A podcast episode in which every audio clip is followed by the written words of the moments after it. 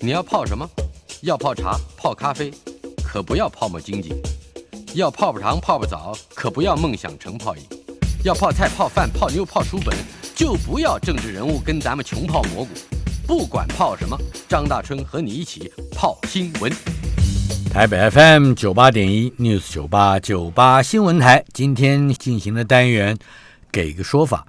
民间私改基金会的常务执行委员施洪成律师在我们的现场。施律师，是张哥好，各位听众朋友，大家好。民间私改基金会是一个是一个独一无二的组织，有没有？比如说设分号啊、连锁啊什么这种？哦，没有，有没有？没有。对，目前呢，但但是到处都有需要法律辅助的朋友啊。嗯是那你们不考虑设分分店吗？或者是 franchise，就是连锁店这种加 盟？应该说我们司改会的话，其实是没有比较少做个案的辅助啦。那原则上来讲，除非是比较重大的司法事件的话，我们才会去做。而且呃，以司改会这个，我们是 NGO 嘛，一个非盈利 NGO 哎对一个 NGO 一个非盈利组织的话，其实也没有大到说可以设分会啦。等一下，NGO 的意思是这个嗯 non profitable，对不对？对对对，我们是非盈利组织，反正是非盈利，对对对，我们是非盈利，所以我们没有要付房租。如果你要有分店、分号对或者什么这些，而且因为连我锁对，而且因为我们的收入其实都来自募募款的收入，所以目前来讲的话也，也除了台中有一个办公室之外，是不太可能会再成立另外一个类似我们的所谓的分部或其他的组织啊。嗯，我怎么老讲连锁店、加盟 店，其实是分部，对不对？对对对也不是分号，哎、对因为它因为它不是盈利的店，对不对对，我们目前只有在台中有一个台中办公室。 OK，可是如果有人想要，哎，嗯，借由私民间私改呃基金会的这个招牌的影响力，嗯，来成立一个，比如说他想要扩大他的业务范围，他是一个律师，嗯那么他说，哎，我也我也想办法弄一个什么法律辅助，嗯嗯是嗯，不是？对呃那那也蛮方便的嘛，就用用你们的用你们的这个 title，只不过他跟你们唯一的差别就是他要收 钱，是是是有可能，对不对？哎、理论上是有可能，而且实物上来讲，以今天我们想要跟各位听众朋友报告的一个第一个案件，就是说有一个所谓的山寨法服啦， 山寨寨，山寨法不就是说，其实我们国家有成立一个叫财团法人法律辅助基金会。嗯，这个财团法人法律辅助基金会其实是有编列国家预算的，就是司法院编列，它一开始是有补助十亿的这个预算，然后逐年编列这个预算来支应这个。这个法律法律辅辅助的基金、嗯哼基金会，那它最大的用意是针对于说弱势的这个民众，他没有权去打诉讼的话，嗯然后为了能够受到公平的审理，所以你去找这个财团法人法律辅助基金会的话，经过他们审核的话，所有的案件院上都不需要付任何的费用的。好那就。那么十亿是什么时候的事情？哎呀这个拨款十亿是成立对法服，这对，个成立的时候，候又呃预定要拨款十亿的，那是一年十亿吗哎、？不是不是，他们每年都会编列预算，那只是说他一开始，我记得他们基金的成立就是要设定是十亿， OK，然后每年的话就是会有必须要呃类类似那种公营机关编列那种预算的方式，司法院院长就会按照预算看他们审议的结果，嗯就会给予法服这个费用。然后这个费用最主要就是因应刚才说的，就是免，因为它免费弱势、清寒等等，就是低收入，对中低收入嗯户或是一些呃达不到那个法律辅助法规定的那个收入的这个标准的啊哈话，都可以请求这个来申请这个法律辅助。那法律辅助的话，因为呃，法律辅助基金会其实在也做了很多的广告。那现在就会发觉说，当我们去 Google 上，我们用网络去搜寻所谓的法服或法律辅助的时候，嗯现在呢跳出了广告里面，他们也会写说是法律辅助基金会哦，标题上面会写法律辅助基金会。嗯可是你真的点进去之后呢，就会出现、这他个不是财团法人法律辅助基金对会。，它是一个中华民国法律辅助协会。哎呦，不得了！这个听起来更更像一个中华民国的政府机关对资源的一个单位。对啊，哎它还有中华民国在里面。，对，而且其实后来不止我们，我们应该说司改会，我们自己也类似这种去搜寻，发觉不管是中华民国法律辅助协会，或是中华民国法律辅助会。通常都会挂个中华民国，而且都会有写说政府权责机关认嗯证，类似这样的说法，就会让人家觉得它是一个政府机关的组织。它可不是。哎、哎，事实上它只是一个民间的，我们说的一般的什么人民它团体，就是一个商号，是吧？对类似这种 它的，反而是一个商号。对，我刚才讲，他他那他就把反而把你们当分号了。哎，应该说要把那个财团法人法律扶助基金会当分号。嗯然后他重点，点的方式是说，我就可以拦截想要去寻求，就是实际上有法律诶、有法律需求的人，嗯他就拦截这些相对来讲也是弱势的民众，然后利用他们不知道这个财团法人法律辅助基金会的协助的这个过程呢，然后透过跟他们在赖的对话中呢。要求说，哎、你像你这种，像我们的本案的案例里面是有一个一个女子，她因为人头诈骗案的问题，嗯当时她就去登录这个网站，结果这个网站又要求说，哎、那你用赖的部分来对话，在对话过程中，那个承办人员都跟他讲说，像你这种案子都是检察官都会认为你是强辩，然后我们这个协会有很多律师，他会建议说，那你就找律师来去做协助，然后就会给他律师的名片，然后律师在跟他接洽的过程中呢，再跟他讲说这个案件是一个要案件收费的对，要收费的。然后一个案件，像我们本案的案例的话，他律师光是转状的费用就跟他收了五万块。嗯，可是这五万块来讲，呃，就我们了解这个本案的这个案例，它其实是一个弱势劳工，这五万块其实是他跟亲友借来的，嗯是等于说是这这位女子受害人对向亲友借来的，对也就是说，她应该如果她找对了门路的话，她应该去找财团法人法律辅辅助基基金会会，而可以渴望在这里接受到的帮助是免费的。对，但是她被山寨的法服乱，嗯、就是等于拦截了。你对刚才用的词是拦截。对，呃，好，那民间司改基金会难道不能采取法律行动吗？看起来好像也没有犯法这件事情的的疑虑，对不对？应该说在我们的以司改会的立场来讲，嗯司改会目前来讲，除了召开这记记者会宣导大众说，哎，你必须要认清楚说这些呃。网络上这些所谓的，除了财团法人法律辅助基金会之外，其他这些什么法律协会的部分呢，原则上来讲都是有可能就是山寨。那另外，只要财团法人法律辅助基金会的话呢，原则上它所有的费用它都不会跟你收费的啦。嗯，所以说，假如跟你收费的话，那一定是、哦是假的。对。另外一个就是说，呃，另外就是中华民国当头的那四个字是会给你收费 的，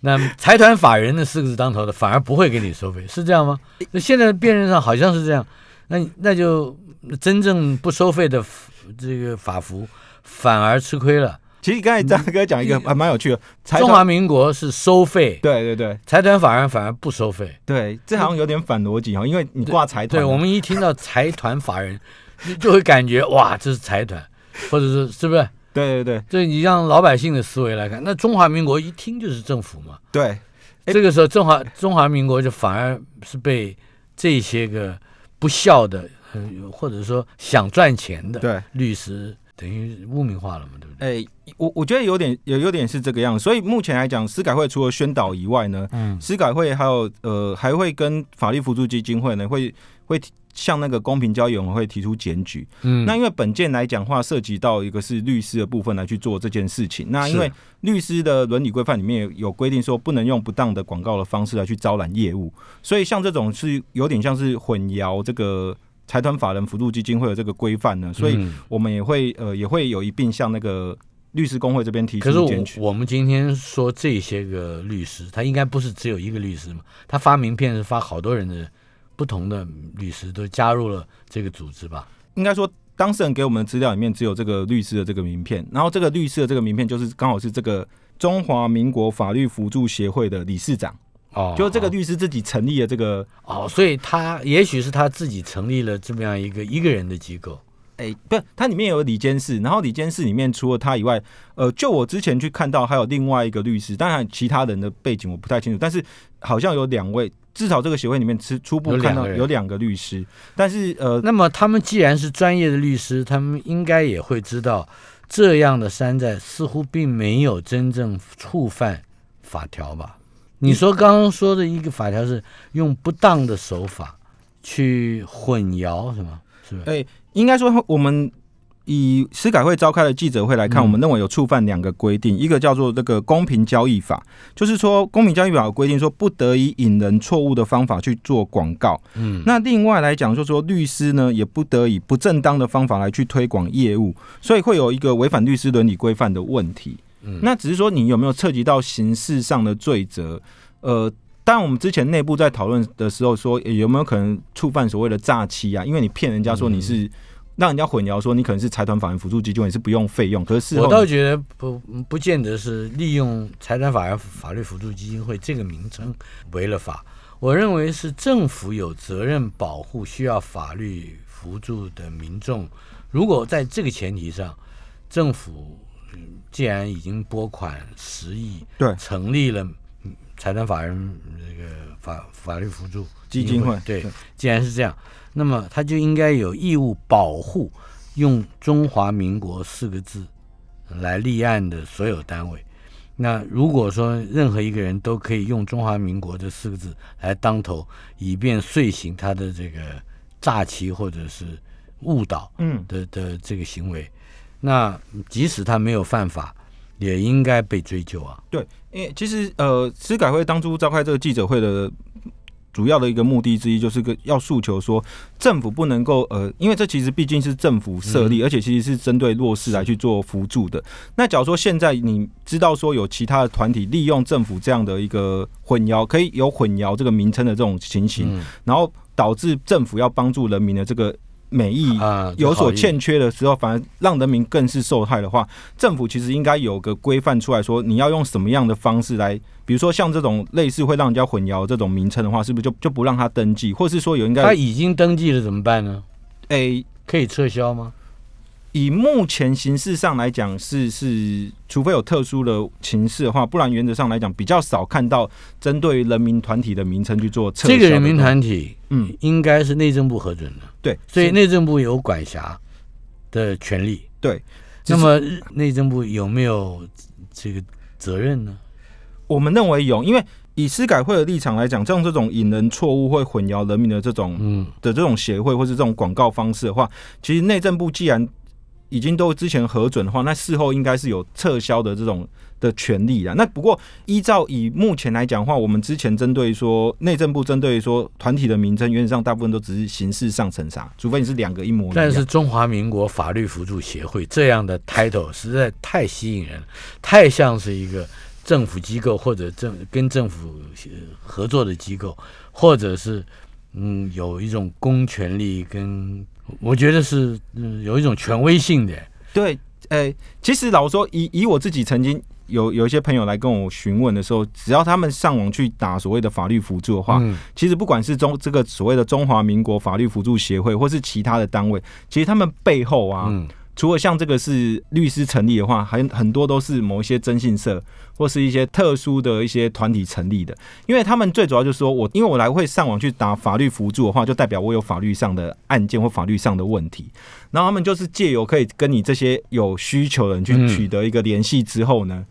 呃，假设说你并不了解，说你其实可以无偿，就是不需要去支付任何嗯是费用，可以请求赔偿的话，通常来讲，他们跟你讨论的过程中，他们要不然就夸大案件的严重性，嗯然后跟你收取高额的报酬。这其实不只是现在，其实以前就有，只是目前来讲比较特殊的是，这个协会很明显是由律师成立的。那以前对来讲，大部分就我知道的话，大部分是真心社。他是看着有钱不赚，心里痒，对不对？可可是可是 你现可以告诉我，这个山寨法服啊，也就是中华民国法律辅助协会的理事长，嗯他叫什么名字吗？哎可以。你，他这个是公开的嘛？对对对，因为这个其实呃媒体都有刊登的，然后这个法呃司改会的这个也有发出新闻稿，那这个嗯其实就是呃沈进佳律师，哪个省三三三点水的省？对对对，靖呢？进就是靖康靖康靖康耻，对对对犹未雪，靖立字边一个青天白日的对一个靖，亲，然后家就是家庭的家，沈靖家，对沈嗯律进师佳律师，他是理事长。哎、对，他是然后律师他他不是他还有一个叫做合合作的对，哎、律师可是另外一个那个那个李监事的成员，我就没有特别去记他，因为目前来讲，他案件李监哦事只有一个，哎、不止一个，可是里面有一个好像也是律师的身份，嗯那只是说沈建佳律师比较明显，是因为当事人来跟我们申诉，里面就有他赖他传给这个当事人这个名片，嗯，啊，名片里面就是很明显就是这沈是沈建静佳。家本人。， 对沈建佳律师本人，那所以呃，目前来讲，所以司改会认为说，这个既然这个机机制是不应该被乱用的，尤其是呃律师的话，我们自己从到常常开玩笑说，你要是劫富济贫就算了，可是你是劫贫济自己济，然后这 记截屏记己，对，记记这个，所以所以以目前来讲，就是至少我在我的周遭的同温层里面，大家对这个案件也是比较认为说这样的做法其实是是非可常是不取实在的很难，我觉得很难所谓的纠乱啊。你不是说这是个山寨法服之对乱？对对，因为他好像实在也没有实际的犯哪一个罪，就是哪一个法条，对不对？对，他说、呃他说我是服服务，我也是辅助，呃，正好你看到的这个案子，他是需要额外花钱的，他他可以这样解释吧？哎、就炸哥讲，其实这一件其实也没有错，因为嗯这一件比较特殊一点的话，其实就我们后来有询问这个当事人，其实后来他帮他写诉状之后，检察官也真的做一个不起诉处分。所以嗯在实际的案例上来讲，你说当事人有没有实际得到说在法律上有没有真的受到什么样的损害？损害也没有，以以初步来看的话是是没有，但是他付出了这个金钱代价。可是那这样的话，你不觉得如果要去把扩大这个山寨法服之乱的概念，那你就挡了别的律师的财路了 跟？只不过他借在你这里借一条路走一走，招和一下，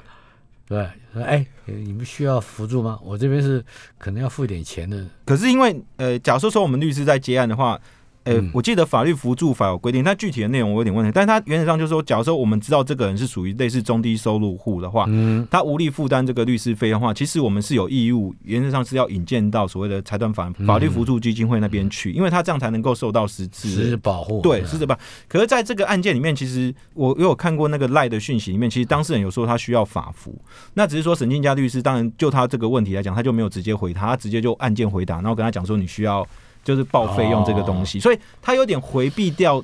这个问题。哦这可个是聪明啊！然后他他等于是他在不该做生意的呃场域做了生意，但是他回避掉做生意的应该赚做一个钱告的，知义务啦。对嗯对，以目前这来是讲，懂法律的人做的事情啊。哎、对他，他当然懂法律，他是他是一个律师证，可是我只是陈说金。佳律师啊，对，可我只是说，以司改会的立场，或是以财团法人法律辅助基金会的立场，嗯我们当然希望说，真的要让有需要的民众可以受到呃法律辅助的协助，但不应该就是，假如说我们律师真的需要就是打广告的话，应该有其他更合适的方式。这个毕竟他们都是弱势嘛，他们才会去找法服。不过这个案子我觉得 hilarious，真的蛮好笑的，因为中华民国终于有用了，你知道 吗？呃真，的太好笑了，是吧？应该不是这样用的。不不能这样用的，对是吧对对对对啊，好，接下来，哎，接下来，嗯，我们就要进广告了。台北 FM 九八点一 News 九八九八新闻台给个说法单元，民间司改基金会的常务执行委员施洪成律师在我们的现场。刚才讲到的是山寨法服之乱，我还是觉得要提醒一下我们的听友，嗯，中华民国四个字，满满的台湾价值，非非常有用，是吧？中华民国法律辅助协会，你看多像一个正式的机构，哎、对，嗯，听起来很像啊，比但其实财不是团法人法律辅助基金法律会辅听起来好像比较公益性高一点啊。对， 哎，呃以后我们要成立任何一个生意组织，嗯都，想办法比较大的、满满台湾价值的中华民国的自豪。我是觉得以后针对像这种会让人家误会为国家的这种团体组织的话，嗯是不是应该在立法上或是在内政部在管控上，是不是应该你要？不认为这样会自自私欲焚吗？哎、也也是啊，也 是对，好吧，来，肇事，肇事是车辆肇事，交通事故、是吧？肇事不是肇事孤儿啊，嗯肇事强制抽血酒测是违宪的。嗯，哎，这个有意思了。这个在如果我们现在一般讲说强制抽血，这个这个好像也行之有年吧？对。可是为什么它是违宪的？好，哎、我先讲一下这个，其实是呃，这个其实是我们大法，哎、大法官目前来讲所谓的宪法裁判的第一件，嗯，因为我们前面曾经提到，以后不会再有大法官的释字第几号解释文，对对对你们不用解释，对直接用判决。对，所以这个是呃大法官的所谓的宪法裁判的第一件。嗯那宪法裁判的第一辩就是会说，那简单来讲就是车祸强制验血是不是可行的？嗯那大法官就是要处理这个案件。那这个案例事实其实很呃，在就是说在一百零五年的一月十七号的时候，当时呃有位这个林先生他酒后骑车去擦撞到。排水沟，自己撞到这个电线杆，然后这个救护人员呢就把这个林先生送医去急救，嗯然后可是因为林先生当时他已经就是受伤了，所以他当时是没有办法用我们所谓的那种吹气酒测，所以他只能做。抽血去做检验，然后结果抽血的结果呢，发现说他超过那个刑法的那个抽抽血，就是酒驾的那个规范的这个比率，酒测值，对，酒测值超过这个抽，因为它我们法律有规定，就是说你抽血值换算成呼气的转换标准是多少，哦，它它可以去转换说呼气的酒精浓度是多少，所所以以它超他已经被证实是酒驾了。对已经被证实是酒驾了。结果案件就是检察官就起诉他嘛，呃，案件到这个花莲地院的时候呢，这个法官就。呃，呃吴志强法官就认为说，这个《道路交通管理处罚条例》强制验血这个规定呢，嗯，其实违反了所谓的法官保留、还有令状原则、还有正当法律程序等等的一些强制的规定。所以等一他嗯下，，等一下，你要一句一句的慢慢解释。我是个法盲啊，好，你第一个违反了什么？法官保留，什么叫法官保留？法官保留原则上就是说类似一些强强制处分，比如说我们好检察官必须要类似说收呃收手票，嗯，像这种东西就是要经过法官同意的东是西，你才可以去做。那像强制抽血的部分来讲这，也必须先由法官，法官或检同察意官对同意之后，你才可以去做强制的处分，因为检检察官也也要也需就是要看强制处分在法律规范的类型是给哪一个人去做去做这个，在法律上来讲是由和谁有这个权利合法。那么交通肇事，哪怕只是只是自己撞到自己，呃，也这个也需要有检察官或者是法官来同意吗？应该说，这个法官认为你要去做类似侵入人体的这种财险处分的话，啊算是一种强制处分，因为他要侵到到人体的这个部分，所以是他认为在法律规定上的话，像这种强制处分应该是要由法官来决定说你可不可以采取这个侵害人体的这种强制处分的措施。也就是说，这个强制处分，嗯，抽血不是检察官就可以决定的，哎必须要经由法官。对，以同这个意嗯法官的立场来讲，他是这样认为，所以他后来就提起所谓的宪法的这个裁判，但是刚刚你讲的，这是第一个是法官保留，嗯，第二个跟第三个呢，呃还有一个叫令状原则。令状原则嗯对。令状原则原则上就是说，你必须像我们刚才说的搜索票，原则上就是你不可以无票搜索，就是说法院就是你搜索什么东西的话，通常你向法院申请说你要搜索什么样的东西嗯写在上面，那看法官核可，你可以搜索哪些东西。那假如说你是无令状搜索的话，嗯通令常是哪个令？命令的令，命令的令，状就是书状的对状，对，令状原则。所以像这种呃令状原则，另外还有就是说，它必须要经过所谓的正当法律程序。嗯，那正当法律程序就是说，必须要经过申请，然后核发这些法律程序都完备之后，你取得搜索票之后，你才可以去做后续的这些。通常来讲，就是强制处分的事情啊。无这法嗯刚官刚这个案子是在花莲对花莲发发生生，好，我们讲，如果他在台北市区里面，看起来可能还比较容易完成正当法律程序，因为交通的情况比较稍微近一点嘛。嗯如果是在花莲，我们假设了哈，嗯，它让我想到，或者是甚至台东，或者是屏东，就是比较嗯交通嗯这个范围比较大的地方，你要从一个肇事地点去取得正当法律程序的完备的这个过，这个需要时间可能会比较久。对，那他酒已经醒了，或者说酒精浓度已经退了，不就张大哥，你讲的其实就是呃，虽然说这号解释是一个违宪的裁判，可是其实像张大哥讲，的就是说，比如说，诶，我去申请，比如说我像讲。按照这个呃事先的决定是说，嗯你这个鉴定的这个保留，就是说强制抽血的这个部分，在这个裁判里面是说交由检察官来去做决定。嗯那检察官说明决定的时候，你可能酒都已经退了，嗯，你到时再验的话，能不能验得出来？是这个是会有问题。所以呃，在大法官里面，其实有一诶有一个大法官有提出这样的质疑，是他认为说这种东西，既然酒驾每年都造成呃，我们大概台湾好像大概三百多条人命的嗯死、就是死伤，那我们再用这种方式去下了一个这个规范的话，变成所有的案件要去做酒驾的测试的时候，抽血测试的时候都都要有经过点困难了都。要经过检察官的许可的话，第一个检察官他可能就是只是一个橡皮图章去做，嗯哼去直接去做盖章就。直接准许了。那另外一个检察官就是我认真的审核之后，可嗯能这个酒驾的这个当事人他可能酒早就退了，你到时候抽血验不出来，是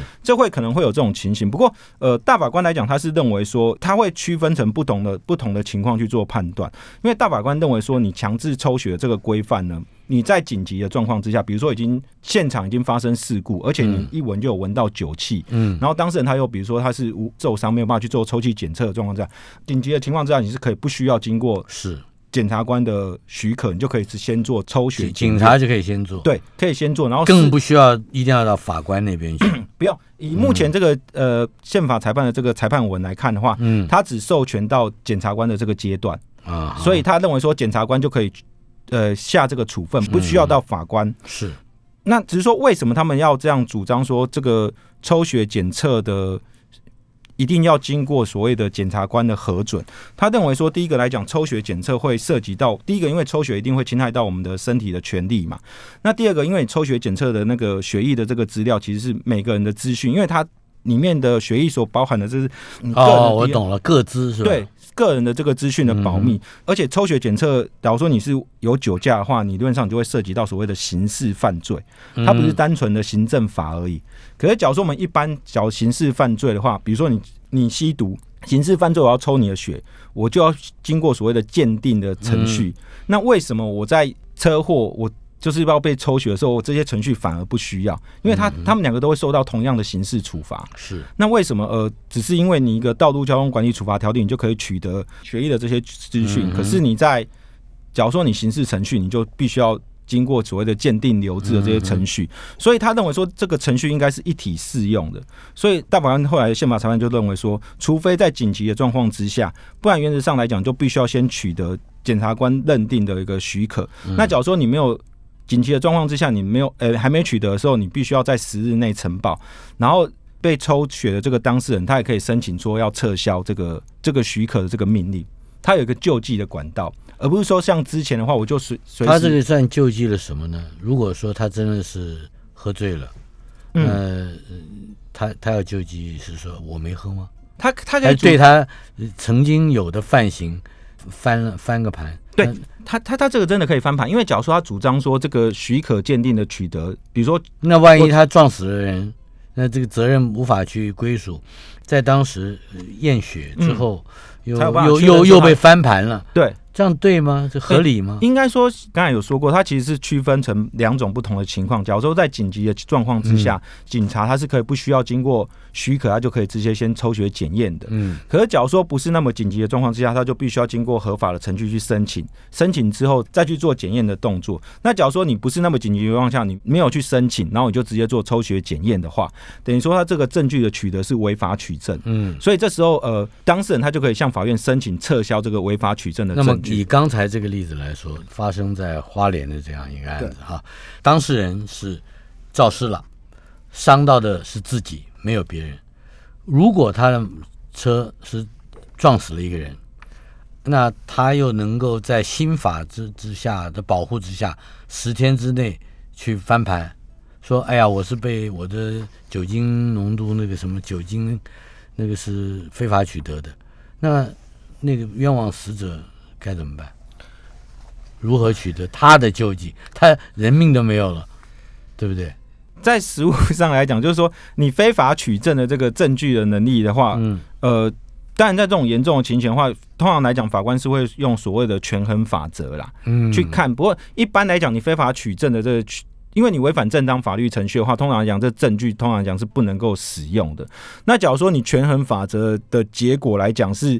这个证据，它证明这个犯罪所唯一必要的证据，而且就利害权衡是比较大的话，或许法官会采取不同的看法。不过一般来讲，你假如说发生人命的话，嗯正常来说应该都是属于重大急迫情况，你你不可能说，呃，怀疑酒驾肇事的这个发生人命伤亡的事故的时候，还不去做强制酒测，这个实务上我认为发生的几率是很少的。那只是说以目前来讲的话，呃，至少这个宪法裁判他是认为说，第一个就是说强制抽血检验这个规定的话呢，原则上来讲就是两要年内慎重为之。对，第一个两年内它就是失效，你必须要有更明确的一些细节的规范出来。那第二个来讲，就是说在这个修法这个过程中呢，我们呃宪法这个裁判里面，他是认为说，情况急迫的话，当然可以直接去做验血检测，然后必须要在二十四小时内去呈报是检察官。然后如果检察官不应该准许的话，就是三日内可以撤销。那另外，受检测人也可以在十日内向法院申请撤销这个检测的标准。以目前来讲的规范是这个样子。所以你把刚才的那个学学就是。呃，大法庭的判决又再说一 遍，对吧？对但因是我们我们还是质疑一件事情，就是那个急迫性到底有呃有多少选择的可能？因为我还没有看到说，呃，这个宪法的这个裁判里面的内容有讲到说，什么样才认定说对了是一个他就要认定它严重不严重？对，什么要到急迫性，这个我觉得只能交给现场的这个员警去做判断。不过他有一个判断标准说，你至少要先确定他是酒驾，嗯就是说你要闻在现场要闻到是有酒气的这种情况来嗯讲，也许就是比较容易做判断。可是因为其实很多时候车祸肇事并不一定是酒驾，嗯哼，有可能他自己分心或干嘛，你不能说是车祸肇事之后他你就直接要去抽血做检测。所以他认为说，假如是这种情形的话，就不适用所谓的紧急状况。台北 FM 九八点一 News 九八九八新闻台进行了单元“给一个说法”，明年司改基金会常务执行委员施洪成律师在我们的现场。施律师啊，呃，你你在开庭的时候有没有被检察官或者是法官修理过、骂过、呃斥责过？哎，没比较少，应该因为你印比较象中壮是也也不是 印象中法，因为法官跟检察官理论上他们都只会针对被告去做案件的询问嘛，所以他要斥责律师的几率是比较少，而且其实原则上法庭的程序我们大家都比较熟，所以跟检察官、法官的互动的话，其实嗯就依照法庭的程序去做相关的规范去运用的话，嗯比较少被法官或检察官去去斥责或是或是有不当嗯的这些对待。可是的确是有律师被检察官在开庭时候嗯修理过，而且是辱骂过。对，我们现在要讲的这个案件，其实就是有一个高雄地检的检察官叫赵其正检察官哈，哦赵其正，对，他在一百零八年的时候，他讯问这个毒品案的被告呢，当时这个毒品案的被告，他其实有请个律师。律师陪同的，结果这个在那，可是他在讯问被告的时候，不知道为什么是说直接跟被告讲说，听说你私下有跟承办员警说你的辩护人里面有人吸毒，另外呢又跟这个被告说，听说你的辩护人有病在抽大麻，然后甚至有跟还跟这个被告讲说，哎、假如说你觉得你这个辩护人不适当，你想要换漂亮啊、女的啊，或者是什么价格之类的话，你都可以。当着这个被告辩护人的面，跟被告直接讲这个事情，嗯然后这个有点像是有他点是像开玩笑吗？虽然说也有不点是像是戏虐，可是其实，在律当事人听起来，至少以这个律师听起来，他觉得他被羞辱了，嗯所以他后来向这个呃检察官的评鉴委员会提起这个评鉴。结果评鉴的过程呢，呃，针对说检察官有说什么你要换漂亮啊、女的啊、诶、法服的啊、便宜的这这块的这个说法，等一下，嗯他还有说他吸毒哎、对，可是因为吸毒这个部分呢，这个赵检察官他其实有提出抗辩，他是说因为当时这个远景在做那个职务报告给他看的时候，是跟他讲说，好像这个被告曾经有跟这个远景反映过说，他的这个集团里面有的辩护人是类似跟集团是有挂钩的，嗯然后确实是有吸毒这种情势，所以呃。赵检察官当时他在抗辩的时候，就是提出他的答辩理由是说，他只要先确认说这个被告请的这个辩护人是不是这个犯罪集团帮他出钱，而且到底有没有哦涉及到刑事犯罪，所以这个话，当时的这个评鉴委员会就这一块来讲，是认为说这个不构成评鉴的事由，因为他必须要了解说这个被告在陈述的时候是有没有受到外力的施压的这种状况。可是因为针对说呃。像说呃，你要找漂亮的啦，找女的啊，找便宜的这些东西的话，他认为说这东西是一种嗯，跟本案无关，也不是要确认说你到底有没有受到所谓的你的集团或是或是你的辩护的，是不是有影响到你，会影响到你的这个陈述的真实与否？他认为这个只是单纯类似一种戏虐啊，有点羞辱到律师的这种情形。嗯所以当时的检察官评鉴委员会认为说，虽然说这个检赵检察官这个行为是有有违反检察官的这个伦理规范，但是情节没有重大。当时只是说。类似他们要做一个类似职务监督的这个处分，嗯结果什后来么叫职务监督主任？职务监督就是我不会走到呃后面的这个职务法庭去，嗯只是说回到这个他们呃高雄地检署内部去做一个类似呃绩效的呃考核考评。职务监督，就是有有简单讲就是就呃，日后他在开庭的时候，会有上级的这个主任检察官或者是什么相约检察官来来到现场盯盯场嘛也、？不是职务监督，只是说我回到这个地检署去，然后地检署会依照目前看到的这些相关资料给他一些处分，比如说有警告、有记过，或是最简单就是促请注意，就只是说我不口再头申诫，对对，类似口头申诫的这种情形。就后来回到这个高雄地检署的时候，高雄地检署针对说赵检察官这个行为呢，是认为说要促请注意。简单讲就是口头申诫，你以后要多注是意这种情势就对。可是，一般来讲，你就算假如说你有促请注意这个这个行政惩处下去的话，嗯，还是会影响到检察官的当年度的这个考绩。然后，因为按照检察官的规定是说，你任何的这个惩处的话，都必须要经过所谓的检察官人事审议委员会的审议。高雄地检署就把这个促请注意的这个处分呢，报到所谓的检察官人事审议委员会去。嗯结果人事审议委员会经过他们的投票表决呢，嗯，结果是以八票对七票，意思是说他们认差一为票对差一票翻盘，意思是说连促请注意都不需要，哦，连惩处都没有了。，对，连惩处都没有，而且还给他考绩甲等。呃，这个原因是这个原因，以我看到的这个新闻媒体报道来讲，是说，虽然说这个就这个律师应该被修理，也也不是啊， 依照他们的说法来讲，是说，虽然说他们认为这个事实都没有争议哦，就是说，照检你察说官他们是就是检察官人事审议委员会。啊、就是呃最后考评他的、这个、对这些这个这些人事审议委员会的委员，虽然说认为这个事实是没有争议，但是都认为说你不需要动到考绩这一块，你可以用比如说像私底下劝诫或什么样的方式就可可以。是劝诫也没有了，自自然就不影响考级了。对，应该说他认为说，因为我我刚才说过，假如说我们促请注意的话，还是会影响到赵检察官的考绩嘛。嗯，那他认为说，呃，是不是不需要行政惩处都不需要，只是类似更、更和缓的，不不，就是说完全不惩处嘛，那就不不用说和缓了，没什么和缓不和缓，就是这个没事了。下一次如果再碰到这种，还可以继续这样讲。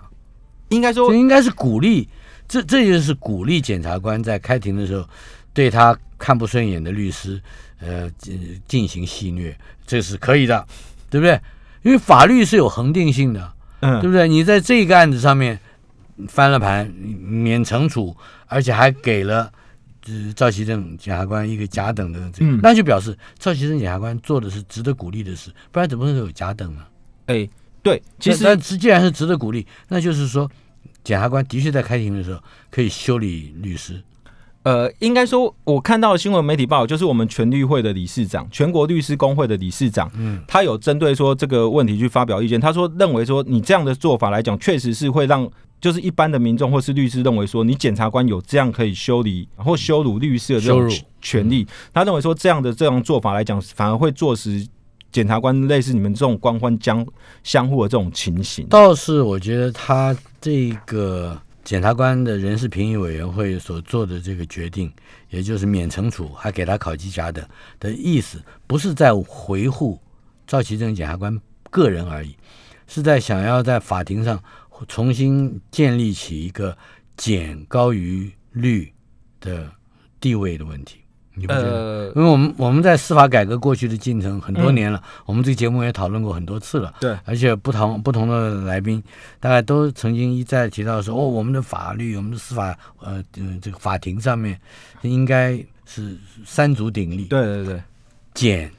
神辩检辩，对，审对都应该是都是平等的。对，但是如果这个刚看到的这个免惩处又甲等的，呃，赵检察官所获得的这个待遇，我们并没有说他好或不好嗯或对或不对，但是起码他反映出一点，就是检察官人事评议委员会的这些个评议委员看起来希望让检察官有一个比较可以合法的羞辱呃律师的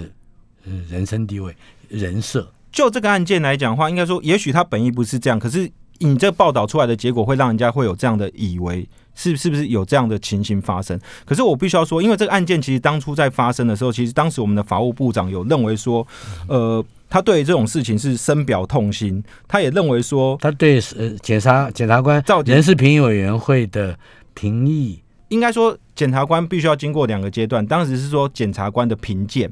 他评鉴鉴的结果是说应该要促请他注意，就是要哦是做职务监督。嗯可是，在真正能够做惩处的决定的时候，人叫做检察官人事审议委员会，嗯哼，他做出的结果是连评鉴的就连职务监督都不要就对了。是然后可是其实，在那当时痛心是痛心哪一个？